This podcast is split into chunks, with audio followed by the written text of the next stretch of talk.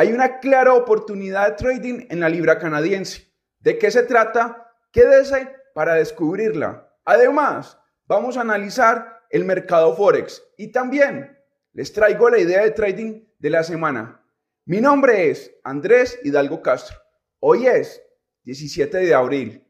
Bienvenidos a Pulso de Mercado.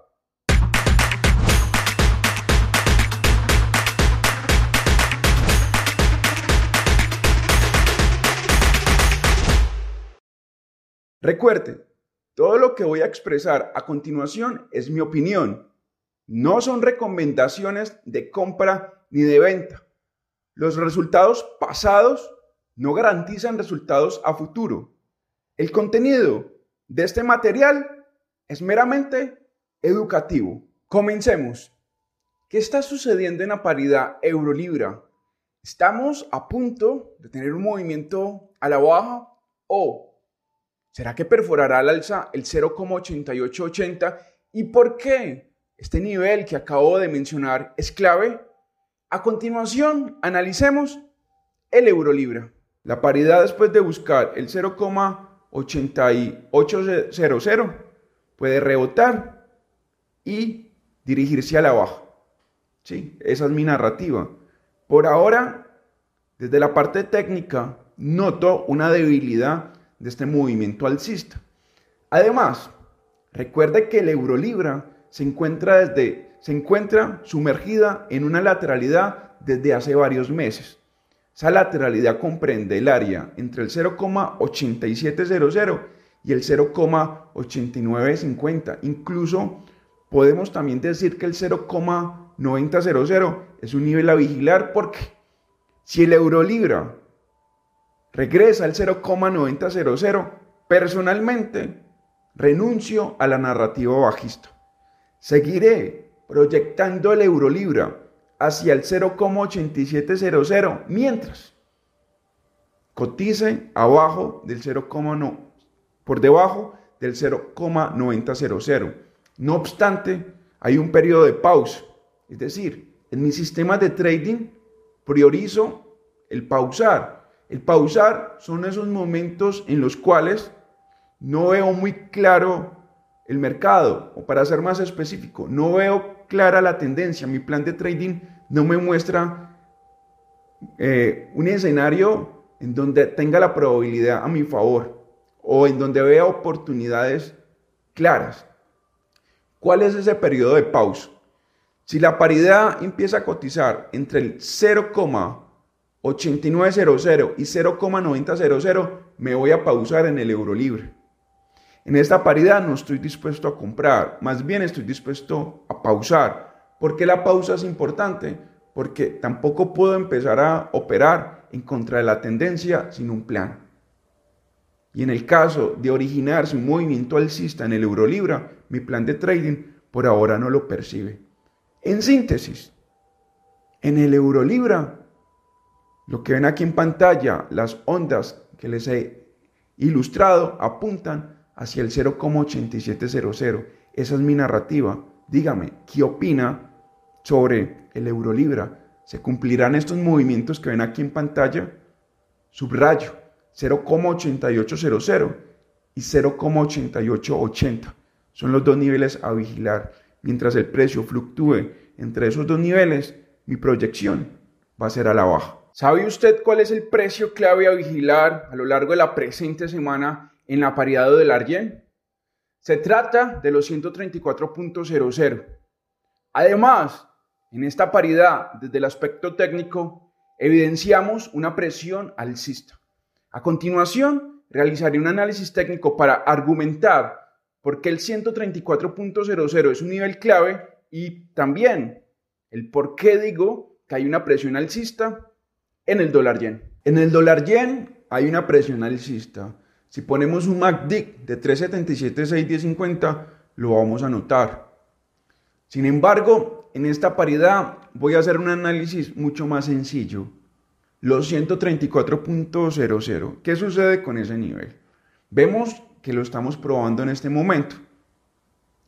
Si el dólar yen cotiza a lo largo de la presente semana arriba de los 134.00.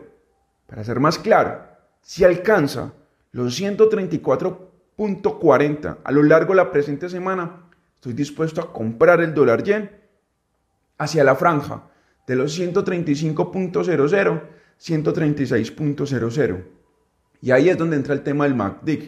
En reportes pasados les mostré un MACD 377.610.50. Entonces voy a buscar que ese MACD siga mostrando fuerza.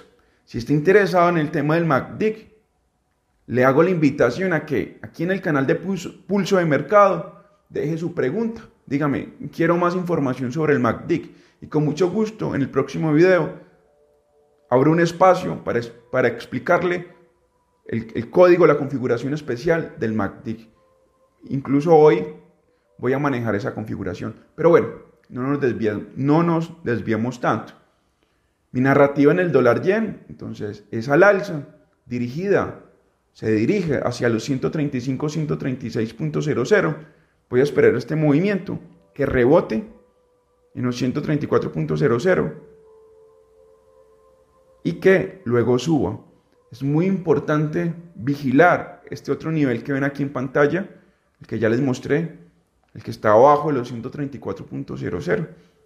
Estoy siendo muy detallista con los niveles que tengo en mi gráfica.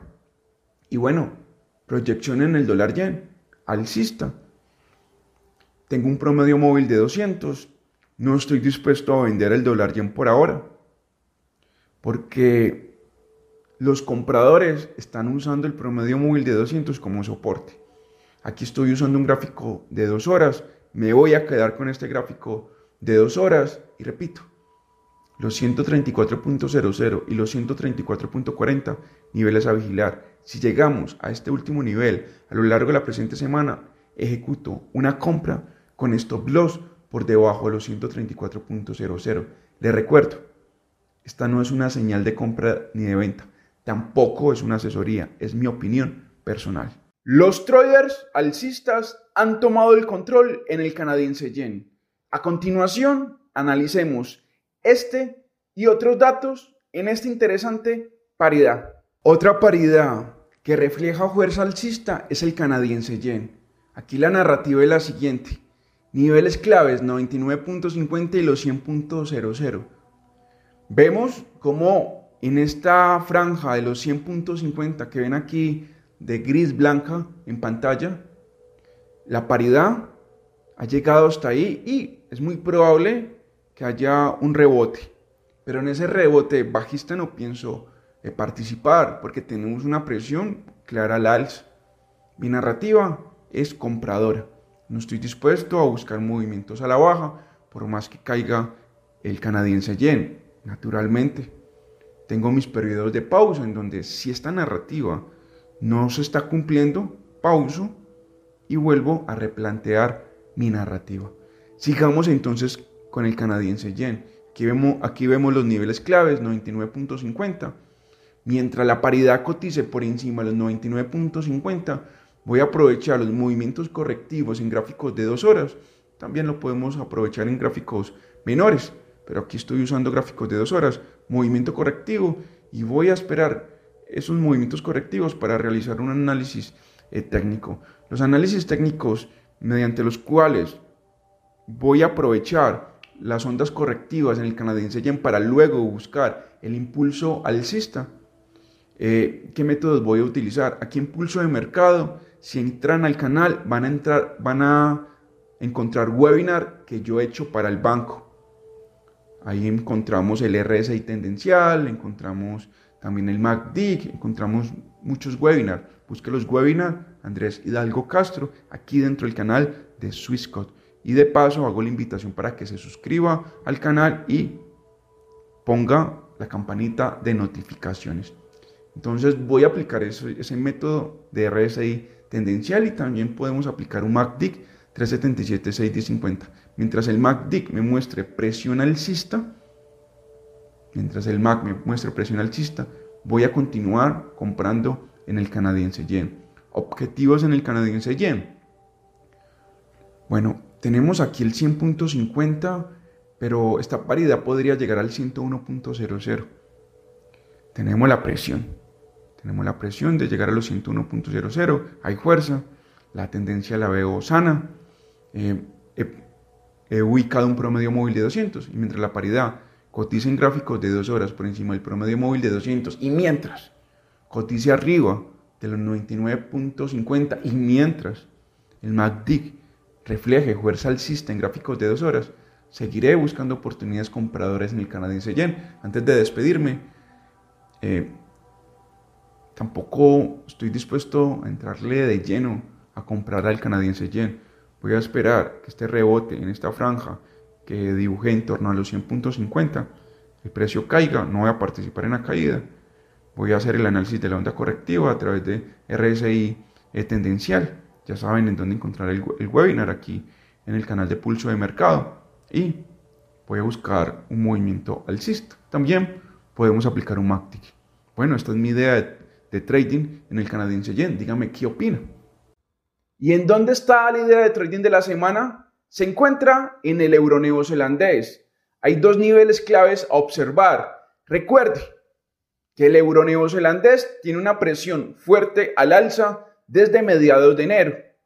A continuación, analicemos los dos niveles claves en el euro neozelandés y descubra el por qué es la idea de trading de la semana voy a buscar un movimiento a la baja. Pero aclaro lo siguiente, ese rebote, la idea es que no alcance a llegar al 1,7700. Yo puse el 1,7600 como un nivel de referencia, pero la idea es que si el precio después de entrar al 1,7500 rebota antes del 1,7600 y va a la baja, pues sería un movimiento mucho más fuerte a si rebotamos en el área del 1,7500 y vamos hasta el 1,7700.